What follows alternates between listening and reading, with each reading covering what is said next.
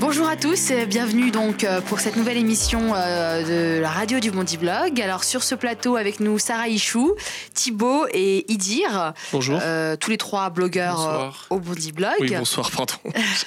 Le premier reportage, ce sera celui de Sarah Ichou. Sarah, qu'est-ce que ton reportage? Mon reportage porte sur une jeune prof qui enseigne dans le 93, à Drancy plus précisément. Euh, elle est en poste seulement depuis septembre de 2014.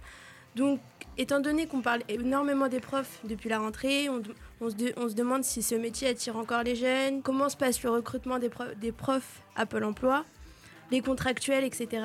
J'ai été euh, à sa rencontre pour, euh, pour comprendre pourquoi elle, elle a choisi d'être prof et particulièrement dans le 93. Good afternoon, everyone. Good afternoon. Donc je m'appelle Myriam, j'ai 25 ans. Toutes mes études, je les ai faites sur Paris. Ça veut dire que euh, tous mes stages pendant mes études, je les ai faits dans des, établissements parisiens. Donc j'ai fait des stages en lycée parisien, des stages en collège parisien. Et j'ai vu que ça ne me correspondait pas en fait. Pour moi, je voulais vraiment euh, rester, on va dire, au plus près de mes racines, si on peut dire ça comme ça, puisque j'ai toujours vécu dans le 93. Euh, je suis née dans le 93, voilà. Donc pour moi, ça a vraiment été un choix. Okay, you had a lesson to learn for today. Tatiana? Mm. Okay, Samia. Good. Mohamed Ali? On est loin du cliché euh, du professeur euh, qui se fait insulter ou qui. C'est vraiment pas du tout ça. Après, je peux comprendre que certains professeurs, nouveaux professeurs de province, quand ils sont mutés dans le 93, qui voient sur leur feuille 93 je peux comprendre qu'ils aient peur de par l'image des médias, mais quand ils arrivent, ils voient les élèves, ils voient l'environnement, les collègues. Et voilà, quand je, quand je parle à d'autres collègues qui, qui, viennent de province, ils me disent que bon, bah, c'est pas. C'est pas si terrible que ça, quoi. Dans le 93, ça se passe pas si mal, pas moins bien, pas mieux. C'est voilà, des élèves avec euh, leurs histoires et leurs difficultés, comme, comme partout, quoi. L'image qu'on a du professeur en ce moment, que ce soit dans les médias ou quoi, c'est pas une image positive. Trop de vacances, euh, pas assez de travail, euh, tout le temps en grève. Si on entend tout le temps euh, des choses négatives sur le métier de professeur, ça te donne pas envie de le faire. Souvent, les jeunes, c'est tout de suite l'argent. Donc, combien tu gagnes? Est-ce que ça vaut vraiment le coup de faire 5 années d'études, passer un concours très compliqué pour au final gagner pas tant que ça ou moins que certains métiers où tu fais peut-être moins d'études? Mais qui sont peut-être mieux payés. Ok, cloudy, rainy, sunny, snowy, hot, opposite of hot. C'est vrai qu'il y a certains jours c'est compliqué, il y a certains jours euh, où on en a marre, mais bon, euh, je pense que il y a certains jours aussi où on est récompensé par euh, voilà par leurs résultats, par ce qu'ils peuvent nous apporter, par, par ce qu'ils peuvent nous dire à la fin de l'année quand voilà quand les élèves ils viennent vous voir parce que voilà, ça s'est bien passé cette année, qu'ils ont appris des choses, qu'ils ont aimé avec vous, qu'au début ils n'aimaient pas la matière, mais qu'à euh, la fin de l'année, ben, ils ont pris goût euh, grâce un petit peu, entre guillemets, à vous. Euh, ben, ça fait plaisir, quoi. Oui, ça c'est sûr que, ouais, on en veut des, jours comme ça, on en veut tous les jours.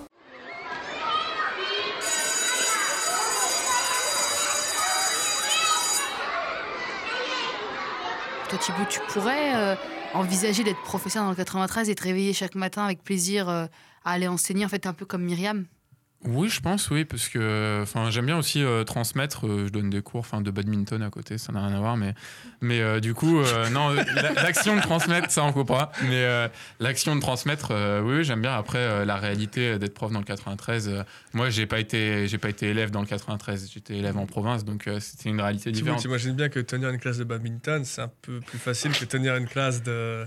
Surtout ici les Moulineaux, avec, des, avec des, des vieux grisonnants. En fait, c'était là archétype, on va dire, du prof qui vient de province euh, pour enseigner en 93. Est-ce que tu as des amis euh, qui sont dans ce cas-là? Euh, Oui, dans le, des profs de sport. Et, et, non, qu'en fait, je pense que ça dérange pas une fois qu'on a la vocation. Et surtout, alors ça, c'est, ils savent qu'ils vont pas rester longtemps aussi. Euh, moi, personnellement, j'ai été, euh, été assistante d'éducation dans un, dans un lycée pendant, pendant deux ans, dans un lycée du 93. Et ça a été une des plus belles expériences. hein. Il y a beaucoup de choses qu'on doit transmettre à ces jeunes du 93 qui se sentent très fragilisés. Ils avaient pas beaucoup, enfin, il y en avait beaucoup qui n'avaient pas confiance en eux. Ils entendent rarement le message de tu peux le faire, tu peux y arriver, tu peux, tu peux très bien te dépasser et avoir un très bon diplôme. Euh, C'est pas parce que tu viens du 9-3 que ça va mal se passer. Donc en fait, moi je pense que ne serait-ce que pour l'anglais ou pour toutes les autres matières, c'est aussi une rencontre avec un professeur en particulier. Si, si, tu as cette rencontre-là avec Mm. le prof qui est, Ah, qui est là par plaisir, t'es es bien. Et si, le prof, en fait, il est là par dépit et qu'il a juste envie de quitter à 16h son truc et qu'il n'a pas envie d'en fournir plus, eh ben t'es es dans la mouise. Il y a quand même une catégorie de profs, les profs d'anglais. J'aimerais bien quand même qu'ils revoient un peu leur méthode parce que euh, on a tous appris l'anglais pendant 10 ans. Hein, moi, je suis rentré en sixième, j'ai appris l'anglais. Je suis sorti en terminale, j'ai fait 9 ans d'anglais. Je n'ai pas, je ne parle pas un mot d'anglais en sortant de- du lycée. Alors, soit je suis le seul et que je suis vraiment un con, et dans ces cas-là, bon ben, voilà, c'est pas grave. Mais je connais la, la majorité des gens que je connais qui font 9 ans d'anglais, ils ne parlent pas un mot d'anglais, donc il faut qu'ils revoient leur méthode. En tout cas, tu, tu as appris euh, Where is Brian, ça c'est sûr. Where is Brian, where is Marion Brea? Oui, mais ça, c'est plutôt grâce au sketch de Gad Elmaleh. Et toi, Thibaut, les cours d'anglais, non? Euh, non, moi, je suis complètement d'accord avec toi. Enfin, dans mon lycée, on était tous nuls. Et euh, mais moi-même, j'ai eu 18 au bac euh, en anglais et euh, je savais pas aligner deux mots parce qu'il y a une culture de l'écrit aussi en, en France.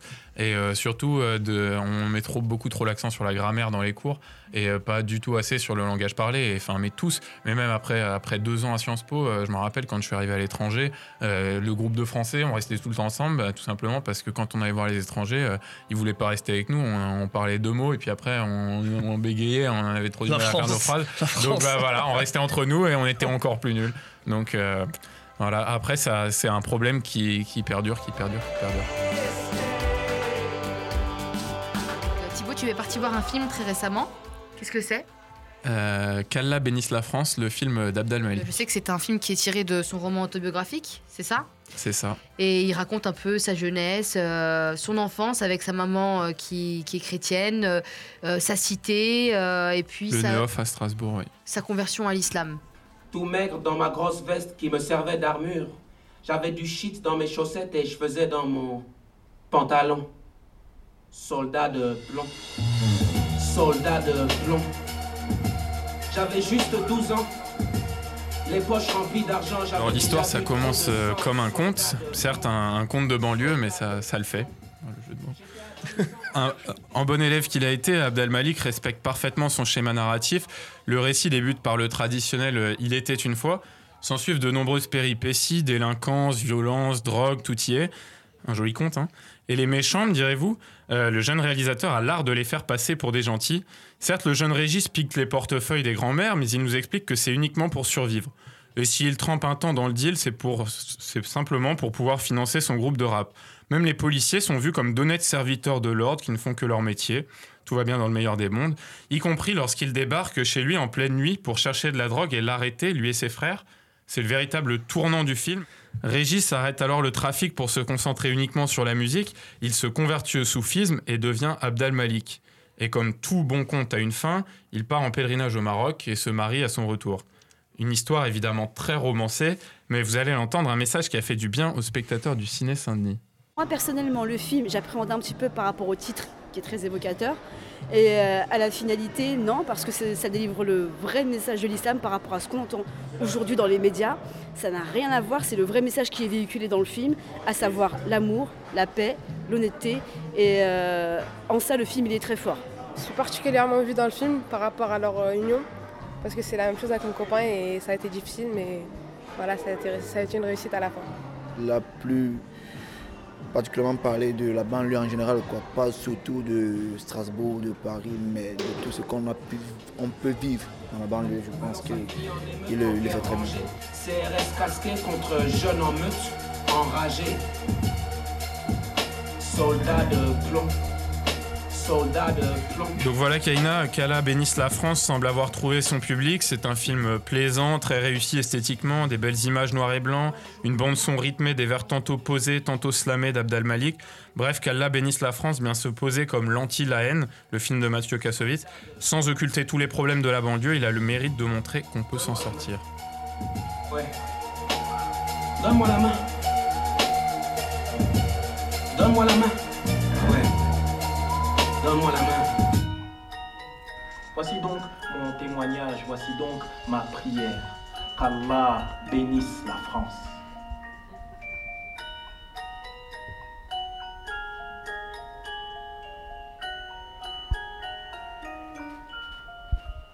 Est-ce qu'ils jouent leur propre rôle? Non, justement, euh, c'est Marc Djinga, un acteur euh, congolais qui joue, euh, qui joue le rôle d'Abdel. Malik. Voilà. Mais bon, En tout cas, moi, tu m'as donné envie de voir ce film. Ouais. Ouais, Eh ben, allez-y, allez-y. Merci beaucoup Thibaut. Eh bien, euh, on va enchaîner sur euh, une Enchaînons, question. enchaînons. enchaînons sur une question qui nous turlupine un petit peu tous ici autour de cette table. C'est le permis d'y dire. Ah oui. Le permis. Alors, t'en es où y dire Bon, je vous le dis tout de suite, ça y est, j'ai mon permis. Ouais. Sartek. J'ai mon permis, voilà, après euh, de nombreuses péripéties. Euh, je crois euh, du coup être habilité euh, à vous donner des conseils à tous ceux qui veulent avoir le permis. D'autant que je sais que peut-être autour de cette table, il y en a qui sont dans, dans le pétrin aussi, non? Voilà, comme le sage du village, y dire va nous donner des conseils. Euh, Thibaut, tu passes le permis? Non, non, moi, ça fait un moment que je l'ai. Tu l'as, d'accord. Et toi, Sarah? Moi, je suis en plein dedans. J'ai eu mon code euh, aujourd'hui. Et, Quelle euh, coïncidence.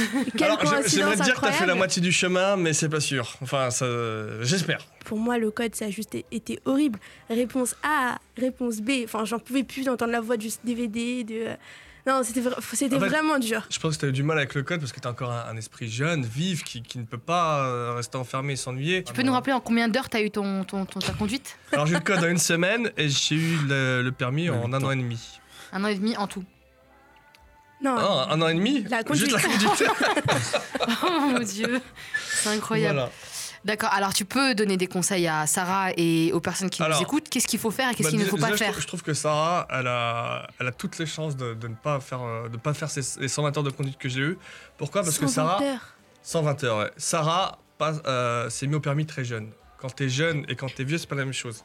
On peut pas remplir une, une urne pleine. Elle va, la, la- la conduite, ça va aller normalement tout seul. C'est ce que m'ont dit mes, mes professeurs. Fait les jeunes apprennent plus vite. Et pour moi, c'était pas apprendre le code qui était nouveau, c'était apprendre à conduire, une mécanique, tenir et tout ça. À 30 ans, on apprend moins bien qu'à 20 ans. Donc, à mon avis, tu feras pas autant d'heures euh, que possible. Donc, le premier conseil que je donnerais aux auditeurs qui nous écoutent et qui sont jeunes et qui ne sont pas le permis, inscrivez-vous vite au permis. Les chiffres sont formels. Ceux qui sont inscrits à 16 ans en conduite accompagnée ont de bien meilleures chances d'avoir le permis. Et en France, c'est que bon, il faut déjà débourser beaucoup d'argent pour pouvoir euh, av- avoir ce permis. Mais en fait, c'est tout- toute cette inflation, c'est venu euh, sous le premier mandat de Chirac. Il a supprimé le service militaire. Beaucoup de jeunes des quartiers passaient leur permis au service, ils étaient payés. Ils profitaient du service militaire pour avoir leur permis. Ils quittaient les, les drapeaux, ils avaient, le- ils avaient leur permis. Ça, c'était pratique. Il n'y a, plus de- il y a plus de ça. Euh, deuxième chose, il y a de plus en plus de personnes euh, qui, euh, qui passent le permis, mais l'État n'a plus d'argent. Elle n'a pas suivi en employant, enfin en embauchant les inspecteurs parce que c'est un coût, c'est des fonctionnaires et ils n'ont sont, ils ont pas pu en embaucher d'autres. Donc du coup, il y a plus de, il y a plus de candidats au permis, moins d'inspecteurs. Résultat, à la- à l'auto-école, dans une auto-école de Bondy, 9 mois d'attente entre deux dates. 9 mois d'attente pour avoir son permis. C'est-à-dire Exactement. pendant 9 mois, il faut l'entretenir, il faut conduire, il faut, Mm. faut payer des heures. Des heures, 50 euros l'heure. C'est un 50 50 c'est euros pas l'heure. rien, 50 euros. Il faut venir permis. passer le permis en province. En plus, c'est plus facile. En Il n'y a pas de province. feu, donc euh, ça va être Belgique. ça. Alors, C'est des grandes lignes droites. Thibaut, il a, il a- il a- il a- Tu l'as passé là-bas, il Thibaut a dit très justement. Là-bas, en, En Algérie province Ah non, en province. Alors oui, passer en Algérie. Ah, passer le permis en en Algérie. Algérie, j'ai évité de Alors, conduire. C'est un autre Algérie, débat. Vaut mieux pas l'avoir. l'examen de conduite, tu prends, tu mets ta ceinture. Ouais, démarre pas, ça coûte de l'essence, c'est bon, tu l'as ton permis. C'est comme ça que ça, Exactement. c'est comme ça que ça peut Il se faut passer. pas mettre la ceinture, au contraire. Ouais, voilà. C'est mal hein. Ouais.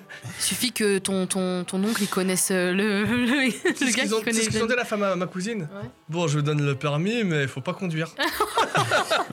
Juste pour l'avoir. Et donc, Ouais. Thibaut, c'est vrai cette légende là que enfin, euh, quand tu passes en province, c'est des grandes lignes droites, il n'y a pas de, de feu. et- Ah bah oui, c'est c'est complètement vrai. Moi, ma conduite accompagnée, euh, j'avais un trajet que je faisais euh, de 30 bornes avec ma mère euh, deux fois par semaine et euh, il n'y avait pas un seul feu. Donc moi, à chaque fois que je déviais de ce trajet-là, euh, je paniquais quoi, parce que je savais pas s'il fallait m'arrêter, comment anticiper un feu rouge.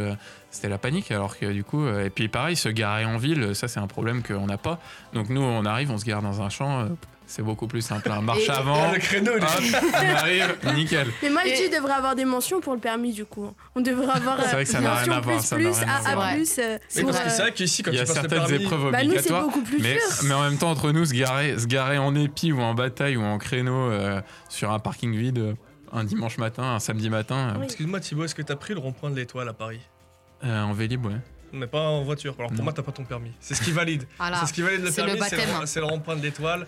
C'est-à-dire quand tu fais ce rond-point, tu peux faire tous les ronds-points du monde Ouais. et t'as officiellement. Il est euh, très dangereux ce rond-point. officiel. J'avais écrit un article il y a quelques années de ça au Bondi Blog sur une amie qui s'appelle Dehia et qui a conduit sans permis à l'époque. Elle, elle- elle passait le permis et ça coûtait trop cher en fait ses heures de conduite et c'était trop long.